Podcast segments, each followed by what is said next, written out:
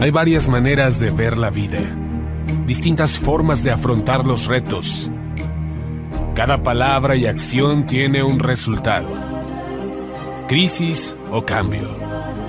Imposibilidad u oportunidad. Derrota o victoria. Destino o decisiones. Culpabilidad o responsabilidad. Mentira o verdad. Víctima o vencedor. La diferencia se marca en los pensamientos, las ideas y las acciones. Esto es Mensajes de Victoria con Marco Tulio Carrascosa.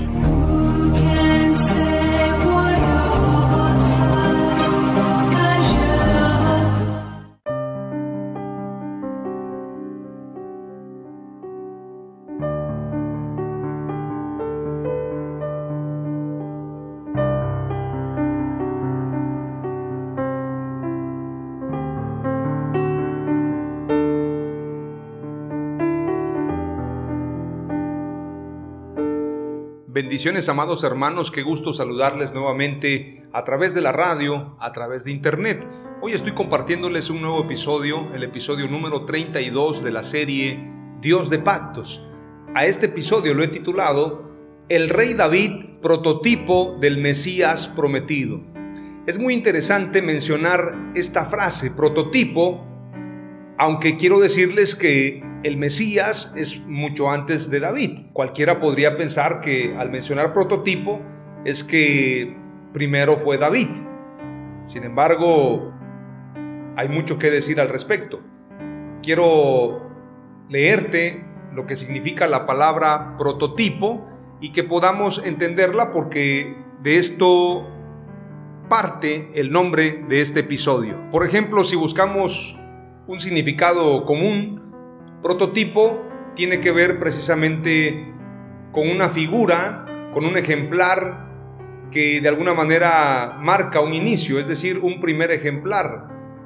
Y en este sentido podríamos decir que este modelo mesiánico en David pareciera que fue el primero, sin embargo, la escritura nos habla claramente que el Mesías fue inmolado antes de la fundación del mundo. Esto quiere decir que nosotros fuimos creados en base a la imagen y semejanza de nuestro Dios y esto tiene que ver con el Mesías. Qué curioso también que lo que dice Génesis 3:15, esta promesa de aplastarle la cabeza a Satanás, la simiente de la mujer, nos habla precisamente de salvación y esto lo hace nuestro Señor Jesucristo, Yeshua Hamashiach. Por lo tanto, tenemos que decir que en realidad David es posterior al Mesías, no es antes. Y es muy importante señalarlo porque el pueblo de Israel esperaba un Mesías similar a David. Por esto cuando aparece Jesús, ellos no creen que Él sea el Mesías porque ellos se imaginaban en base a las profecías bíblicas, en base a lo que enseña Ezequiel, a lo que enseña Jeremías, Isaías y diferentes pasajes de la escritura, ellos pensaban que el Mesías había de ser un hombre muy similar a David, un gobernante, un hombre de guerra, un hombre que defendería a Israel de los romanos y de todos aquellos que estaban dominando a Israel. Sin embargo, ellos se encuentran con un Mesías diferente a David. Y Jesús mismo los confronta con una pregunta muy interesante. Veamos lo que dijo Jesús. Marcos capítulo 12, verso 35 al verso 37 dice, viene con un título y me gusta, dice, ¿De quién es hijo el Mesías? Según la profecía, según Génesis 3.15, según las profecías y la promesa para Abraham, la promesa previamente para Sem, la promesa que Dios estableció en Génesis 3.15, como lo he mencionado, y la promesa también a David, en base a esto, ellos sabían que el Mesías tenía que descender del linaje de David. Pero Jesús los confronta con una pregunta a los maestros, a los líderes a los escribas, a quienes decían conocer la palabra y decían conocer los tiempos. Les hace una pregunta contundente para mostrarles la preexistencia del Mesías, la preexistencia de Jesús, la preexistencia de Yeshua HaMashiach. Veamos lo que dice Marcos 12, 35 al 37. Declara, Jesús estaba enseñando en el área del templo y preguntó, ¿por qué los maestros de la ley dicen que el Mesías es hijo de David? Inspirado por el Espíritu Santo, David mismo dice, el Señor Dios le dijo a mi Señor, siéntate a mi derecha hasta que ponga a tus enemigos bajo tu poder. Esta pregunta me gusta y la quiero volver a hacer para que veas la dimensión de la pregunta. Lo he leído de manera parafraseada y rápida, pero veamos lo que la pregunta tiene como resultado. Jesús dice con palabras muy directas, muy enfáticas y muy reflexivas.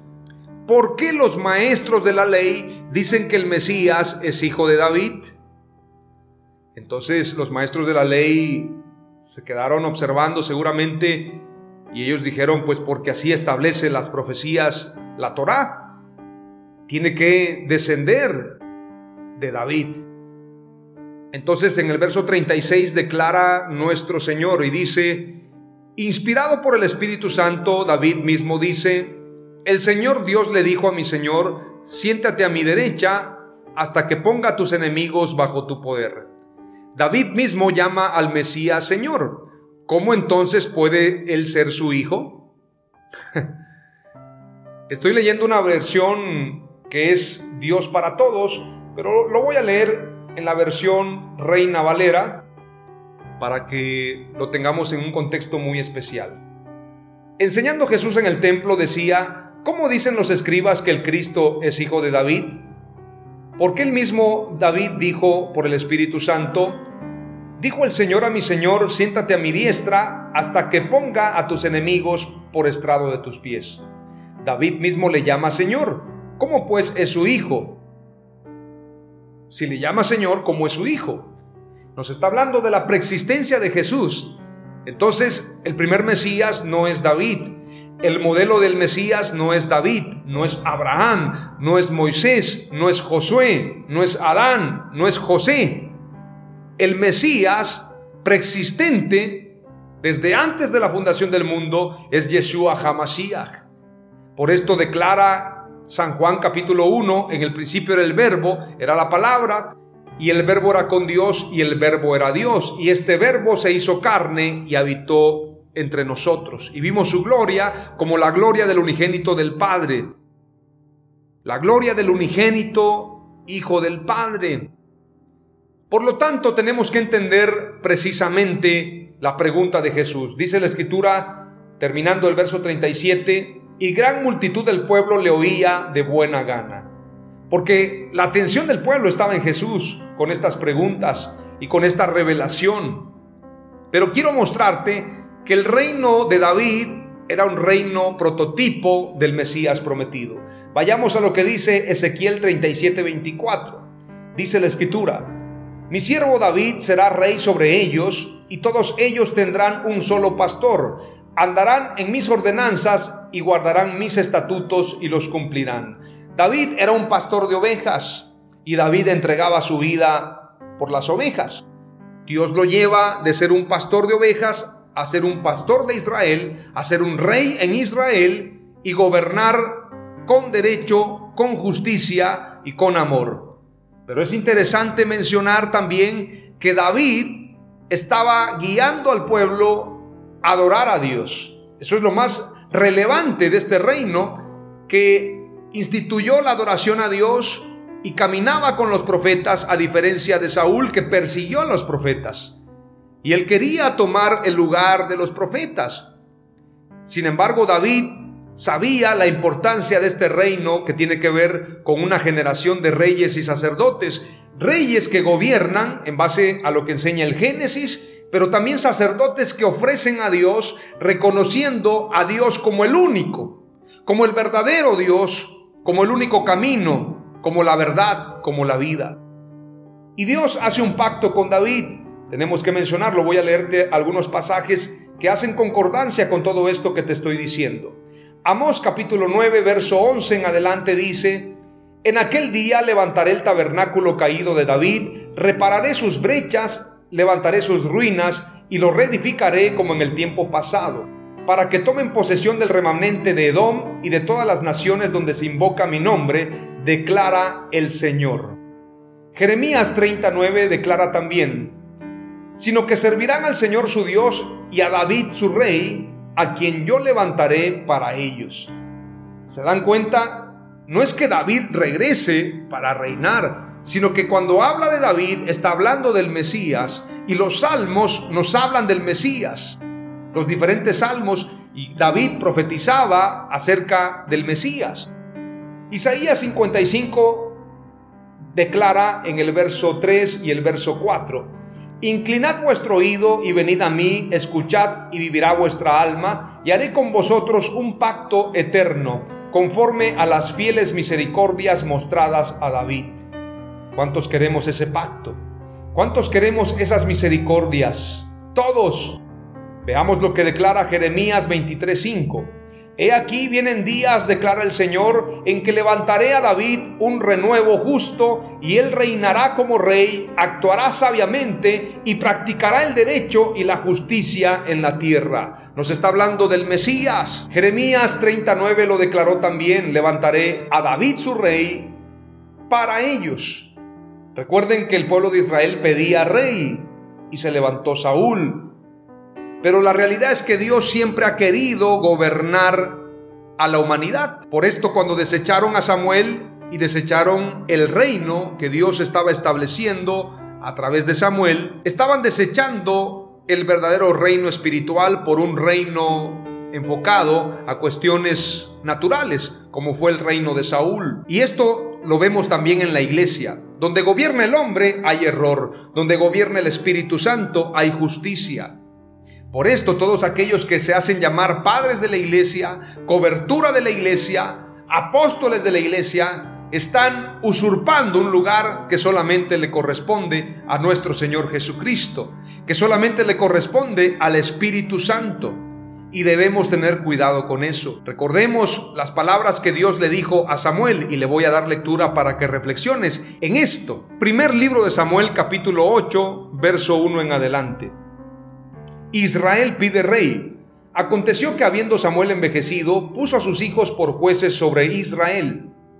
Y el nombre de su hijo primogénito fue Joel, y el nombre del segundo Abías, y eran jueces en Berseba. Pero no anduvieron los hijos por los caminos de su padre, antes se volvieron tras la avaricia, dejándose sobornar y pervirtiendo el derecho. Algo muy similar a lo que sucede hoy en día en las congregaciones y lamentablemente en la iglesia a nivel global. Todos van tras la avaricia, tras el soborno y pervierten el derecho precisamente por amor al dinero. Verso 4. Entonces todos los ancianos de Israel se juntaron y vinieron a Rama para ver a Samuel. Y le dijeron, He aquí tú has envejecido y tus hijos no andan en tus caminos. Por tanto, constitúyenos ahora un rey que nos juzgue como tienen todas las naciones. Pero veamos lo que dice el verso 6 en adelante. Pero no agradó a Samuel esta palabra que dijeron, danos un rey que nos juzgue. Y Samuel oró a Jehová. ¿Por qué no le gustó a Samuel? Porque ya tenían un rey y ese rey es Dios. Nosotros ya tenemos un pastor, tenemos una cobertura, tenemos un padre, pero a la gente no le basta porque son incrédulos, quieren ver para creer. Y como lo decía en un mensaje anterior, la incredulidad es la madre de la idolatría. Por esto se dan este tipo de cosas, porque la gente es incrédula. Veamos lo que dice el verso 7. Y dijo Jehová a Samuel, oye la voz del pueblo en todo lo que te digan, porque no te han desechado a ti, sino a mí me han desechado, para que no reine sobre ellos. ¿A quién desecharon? A Dios porque no querían que Dios reinara sobre ellos, sino querían un hombre. No quieren al pastor de los pastores, no quieren la cobertura del Espíritu Santo, no quieren la protección de Dios, sino quieren que un hombre sea un africano, un moreno, un americano, un asiático, qué sé yo. Alguien extranjero, alguien que hable bonito, alguien que sea carismático, alguien que esté conforme a sus concupiscencias, alguien que los gobierne. no les basta con la presencia del Espíritu Santo. Entonces dice el verso 8, conforme a todas las obras que han hecho desde el día en que los saqué de Egipto hasta hoy, dejándome a mí y sirviendo a dioses ajenos, así hacen también contigo. Este pasaje está muy adecuado a lo que sucede hoy en día en diferentes congregaciones. La gente quiere coberturas, la gente quiere padres, la gente quiere reyes. Bueno, la gente desprecia la unción y la cobertura del Espíritu Santo por buscar coberturas de hombres. Veamos lo que dice precisamente el libro de Oseas capítulo 3 y verso 5. Después los hijos de Israel volverán y buscarán al Señor su Dios y a David su rey Ahora lo buscarán de verdad, porque siempre fueron tras el hombre. Y lo mismo va a pasar en la iglesia, que lo he dicho en repetidas ocasiones, no es la iglesia y el pueblo de Israel, son uno mismo. El pueblo de Israel, Israel es la iglesia. La iglesia, la novia del Señor, es Israel también. Son uno mismo. A través de la cruz, Jesús reconcilió a dos pueblos y los hizo uno solo, como señala el libro, la carta a los Efesios en el capítulo 2. Son un solo pueblo, un solo cuerpo, una sola iglesia, una sola novia, una sola esposa. Por lo tanto, un solo rey. Y el mismo Dios es el Mesías, porque Jesús es Dios hecho hombre. Entonces cuando dice, Oseas capítulo 3 y verso 5, después los hijos de Israel volverán y buscarán al Señor su Dios y a David su rey. En otras palabras está diciendo buscarán a Dios y al Mesías, buscarán a Dios y a su Cristo. Porque así será. ¿Quién va a pastorear? Va a pastorear Jesús. Oseas 3.5 está haciendo referencia al Mesías, no es a David resucitado, sino es el Mesías que tiene un reino mesiánico, un reino davídico. Lucas 1.32 se une a estas concordancias y declara también, este será grande y será llamado Hijo del Altísimo, y el Señor Dios le dará el trono de su padre David. Esto está diciendo que el Mesías tendrá el trono. Sin embargo, como lo decía, Jesús declaró, ¿por qué David le llama Señor? Si es su padre. Lo que pasa es que proviene de ese linaje, pero el Mesías es antes de David. Qué interesante. Te recomiendo que leas Génesis 49. Veamos lo que dice Génesis 49 en el verso 8 y declara, Judá, te alabarán tus hermanos, tu mano en la cerviz de tus enemigos, los hijos de tu padre se inclinarán a ti. Cachorro de león, Judá, de la presa subiste, hijo mío, se encorvó, se echó como león, así como león viejo, ¿quién lo despertará?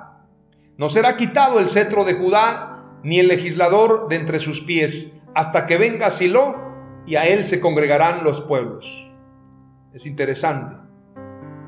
Y declara también el verso 11, atando a la vid su pollino y a la cepa el hijo de su asna. Lavó en el vino su vestido y en la sangre de uvas su manto. Sus ojos rojos del vino y sus dientes blancos de la leche. Este pasaje, si comparamos en el Apocalipsis, el Mesías se muestra con unos ojos refulgentes como el fuego. El Mesías ha de reinar, ha de gobernar y estas profecías del Antiguo Testamento hacen concordancia con el Nuevo Testamento. Quiero terminar declarando lo que dice la Escritura también en 2 de Samuel 5, 1 al 2. Vinieron todas las tribus de Israel a David en Hebrón. Todas las tribus son todas. En Génesis 49 encontramos las bendiciones de Jacob a las doce tribus. Y mira, qué curioso. Miren cómo aparecen aquí todas las tribus de Israel y vienen a David. Declara la escritura, segundo de Samuel 5, 1 al 2. Qué poderoso pasaje. Vinieron todas las tribus de Israel a David en Hebrón y hablaron diciendo, Henos aquí, hueso tuyo y carne tuya somos.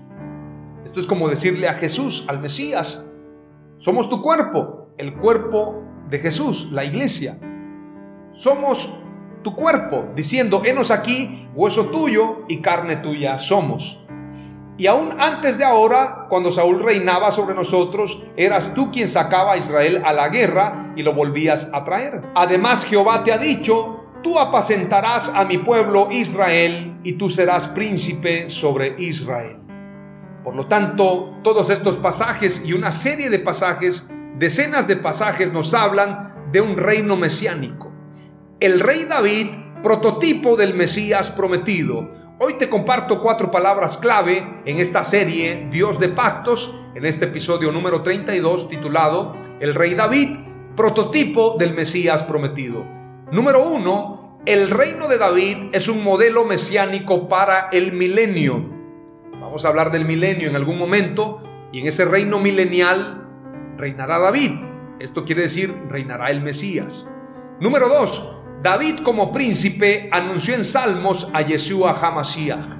Todos los salmos nos hablan del Mesías. La gran mayoría de ellos están profetizando acerca del Mesías. Por esto cuando Jesús le aparece a los caminantes de Maús, les dice, comenzando desde Moisés, les cuenta todas las escrituras y les habla precisamente lo que los salmos declaran acerca de él. Les comparto que lean el Salmo 23, el Salmo capítulo 2, diferentes salmos que nos hablan del reino de Dios y de cómo el Mesías nos pastoreará. Y nos pastorea en este tiempo, porque Él gobierna ya en cada uno de nosotros. Número 3. Dios levantará el tabernáculo caído de David. Ese tabernáculo se está levantando y es su cuerpo. Y su cuerpo es la iglesia. Número 4. El tabernáculo de David somos nosotros como templo. Oramos a Dios. Gracias Dios por este mensaje, por esta palabra. Te pido que bendigas a cada oyente, a cada hombre, a cada mujer que nos escucha. Bendice también a nuestro equipo que nos acompaña para hacer posible que estos mensajes lleguen a muchas personas. Te pido que derrames en mí de tu Santo Espíritu. Dame sabiduría, dame inteligencia, dame fortaleza, dame vigor. Dame de tu ayuda, dame de tu poder, Señor amado, para compartir estos mensajes y para seguir llevando luz y llevando semillas de vida y de victoria a las naciones. En el nombre de Jesús, amén. Aleluya.